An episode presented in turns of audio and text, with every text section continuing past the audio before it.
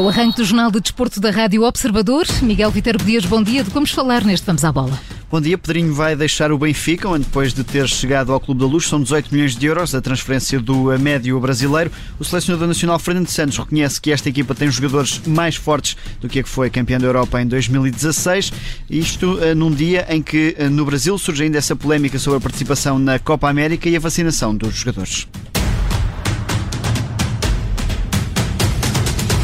E começamos então este Vamos à Bola pelo mercado de transferências. Pedrinho vai deixar o Benfica um ano depois de ter chegado ao Clube da Luz. É menos uma pedrinha no sapato para Jorge Jesus. Falta apenas essa confirmação oficial por parte do Benfica e do Shakhtar Donetsk, que vai ser vendido um ano depois de ter chegado à luz pelos mesmos 18 milhões de euros que o Benfica pagou ao Corinthians há um ano.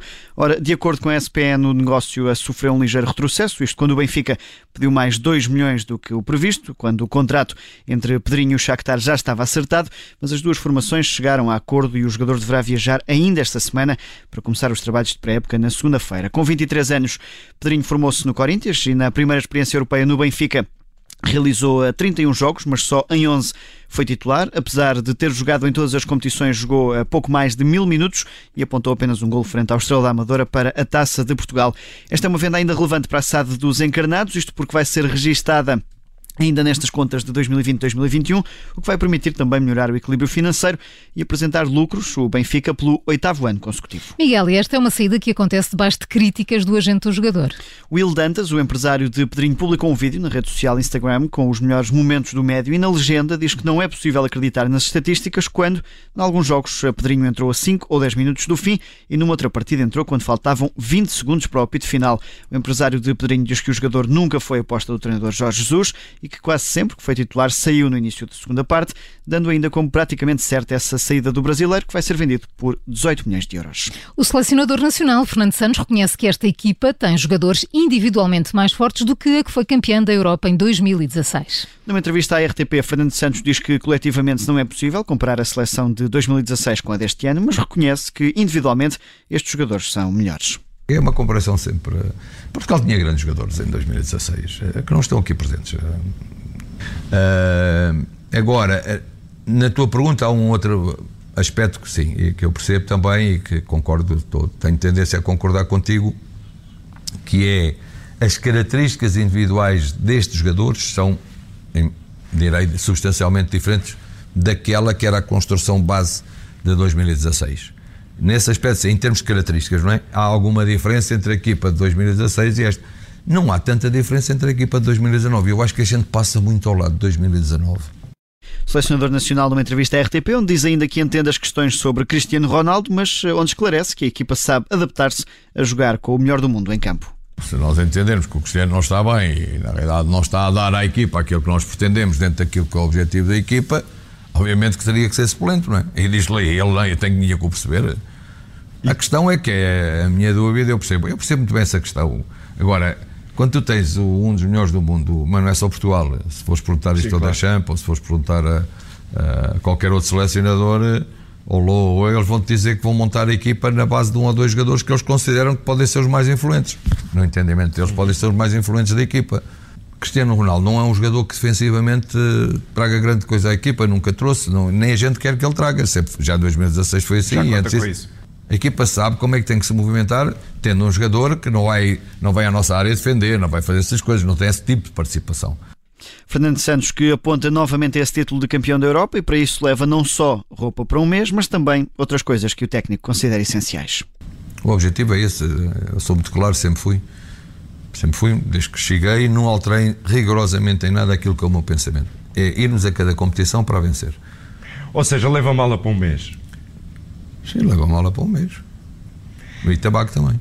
Não fica também bem por causa das crianças, mas é Não fica bem, mas é um bem essencial para Fernando Santos, o técnico nacional, nesta entrevista à RTP, poucos dias antes da partida da seleção para Budapeste, onde vai ter quartel-general para este Campeonato da Europa. Um campeonato que está à porta e a seleção nacional já foi vacinada, entretanto, contra a Covid-19.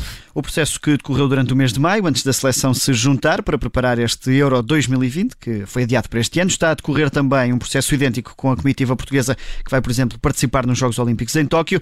Ao Diário Notícias, fonte da Task Force explica que a vacinação da seleção nacional inclui-se numa lógica de exceção, porque o grupo representa o país em eventos internacionais. Portugal, que não é o único país que está a vacinar estes atletas que vão jogar o Campeonato da Europa. E apesar desse processo de vacinação, João Cancelo admite que ficou preocupado ao saber que um jogador espanhol testou positivo à Covid-19 depois do particular com Portugal. A Federação Portuguesa de Futebol, que já confirmou, entretanto, que todos os jogadores portugueses testaram negativo, depois de ser conhecido que o médio defensivo espanhol está infectado, mas em conferência de imprensa ontem, o lateral João Cancelo admitiu que o grupo não ficou indiferente a essa notícia.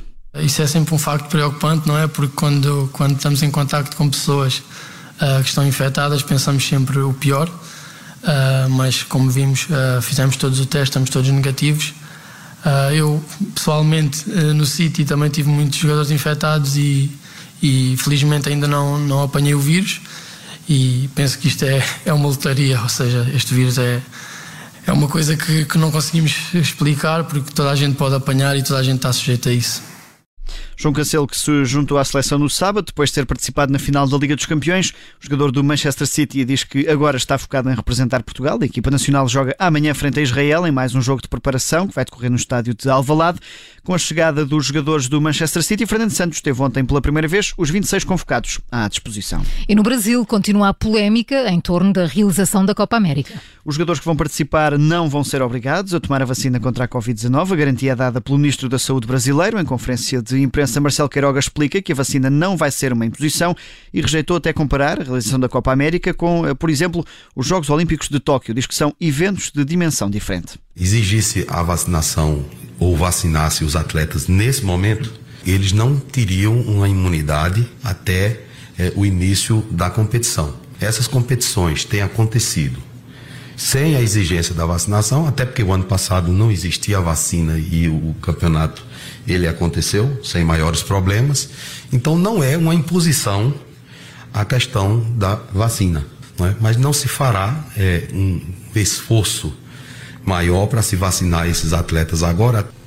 Ora, segundo as contas do Ministério da Saúde do Brasil, o evento vai envolver 650 pessoas. Cada atleta vai ter que realizar um teste à Covid-19 a cada 48 horas. São declarações do Ministro da Saúde que surgem no dia em que o Ministério Público anuncia que vai abrir uma investigação sobre a conduta da Confederação Brasileira de Futebol sobre a realização desta Copa América. Isto porque podem estar em causa violações dos direitos à vida e à saúde com a realização de um evento em plena época de pandemia. E ainda na ressaca da derrota da seleção de sub-21, Rui Jorge considera que esta é uma geração de qualidade e que os jogadores têm agora de dar continuidade ao talento demonstrado. Rui Jorge com vários elogios ao grupo que se tornou vice-campeão europeu depois de perder na final desse campeonato de sub-21 frente à Alemanha. Na chegada ao aeroporto a Lisboa, ontem à tarde, o selecionador nacional de sub-21 diz que os atletas desta geração têm qualidade para outros voos nas suas carreiras. Estes jogadores têm qualidade, não há dúvida, mas o processo tem que ser contínuo. Eles não podem uh, ficar por uma meia final de, de sub-21 ou por uma final de sub-21 no, no, no, currículo. Têm, têm que trabalhar mais, têm que continuar a demonstrar que têm qualidade para poderem uh, pensar noutras noutros voos. Portanto, é, é, foi, foi um, um, conjunto de jogadores que conseguiram, uh, num patamar sénior, atingir uh, uma, uma, final e não, não a conseguiram alcançar, mas conseguiram atingir a final. Portanto, é, é uma geração de qualidade, e quando eu falo geração, geração sub-21, que engloba todos estes anos, mas de, de necessidade contínua de demonstração de qualidade. Rui Jorge, em defesa dos jovens jogadores da seleção de sub-21, Portugal que viu cinco atletas serem incluídos no 11 ideal da competição, guarda-redes Diogo Costa, o defesa Diogo Queiroz, também Fábio Vieira, considerado o melhor da competição, e ainda Vitinha e Dani Mota. No judo, Joana Ramos alcançou o quinto lugar no Campeonato do Mundo. Aos 39 anos, volta a estar assim entre as melhores do judo mundial. Na categoria de menos de 52 quilos, a portuguesa cedeu nesse quinto lugar, depois de perder por penalizações frente à suíça Fabienne Koscher. Na mesma categoria, Joana Diogo foi eliminada na ronda inaugural, a mesma fase fase em que João Crisóstomo também cedeu neste Campeonato do Mundo. Hoje é dia de Telma Monteiro entrar em ação. E no ténis, Novak Djokovic já está nos quartos de final de Roland Garros. O sérvio ainda sofreu frente a Lorenzo Musetti, mas acabou por beneficiar da desistência do italiano quando o resultado estava num 4-0 no quinto e decisivo set. Djokovic perdeu nos dois primeiros parciais por 7-6, mas depois estava a vencer por 6-1, 6-0 e 4-0, antes da desistência de Musetti ao cabo de 3 horas e meia de jogo.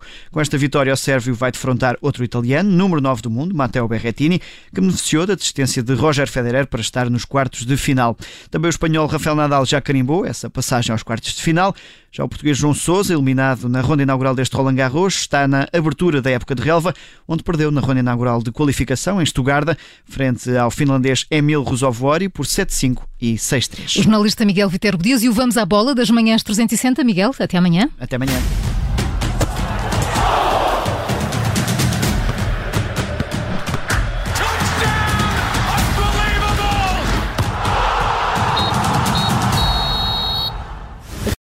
Obrigada por ter ouvido este podcast. Se gostou, pode subscrevê-lo, pode partilhá-lo e também pode ouvir a Rádio Observador online em 98.7 em Lisboa e em 98.4 no Porto.